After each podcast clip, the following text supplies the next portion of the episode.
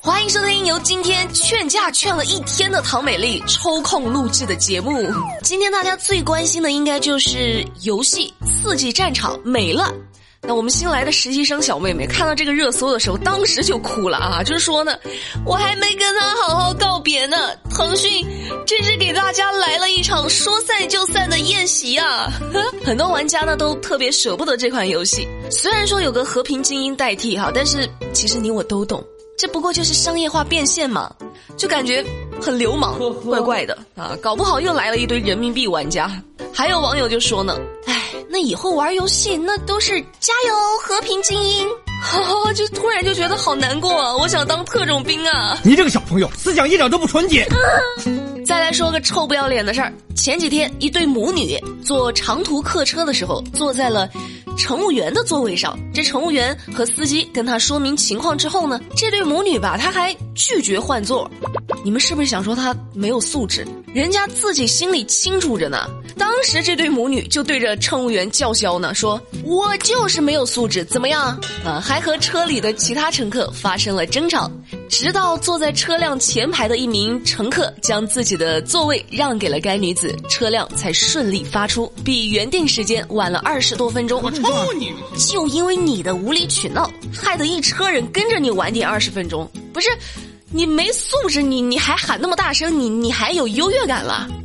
啊，你这个真的是坏的很哈！像我们本期节目的金主爸爸科莱丽洗脸仪，那都洗不干净你的心灵啊！这太太坏了。说是在山东济南，一位刘女士说自己二零一八年六月生完二胎之后，产假结束返岗，遭到了公司的辞退，双方协商了半年也没有结果。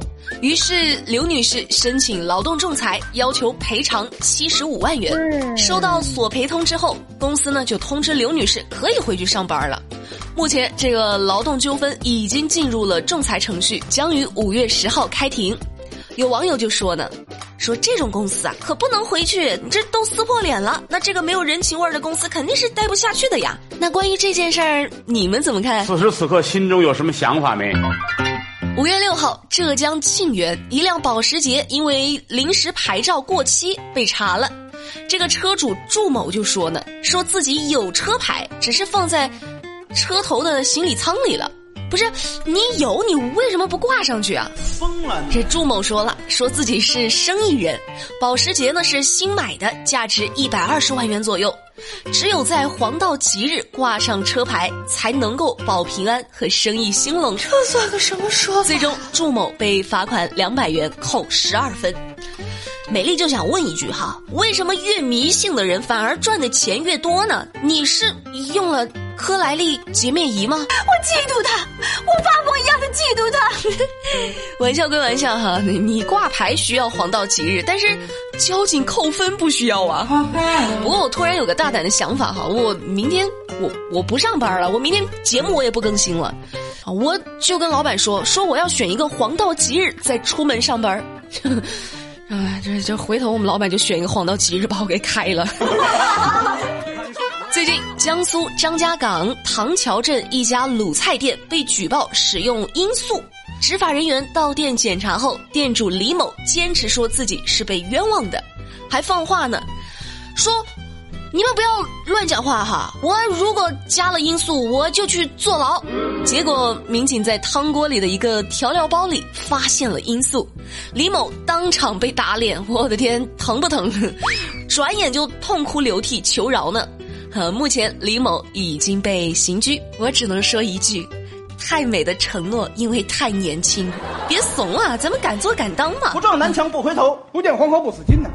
五月六号，河南信阳的一处民房着火了，消防救援人员将火扑灭后，了解到着火的房屋主人是一名低保户。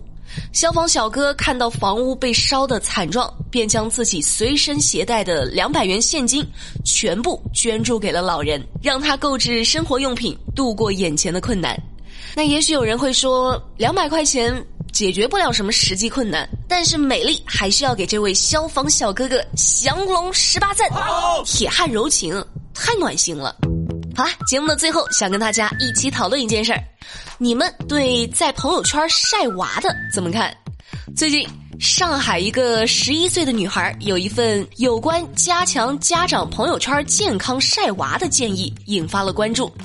有人认为孩子成绩好，炫耀呢也无可厚非；也有网友认为炫耀过度确实会不招人喜欢。不少孩子呢，则希望父母在晒娃的时候能够多考虑孩子的感受和想法。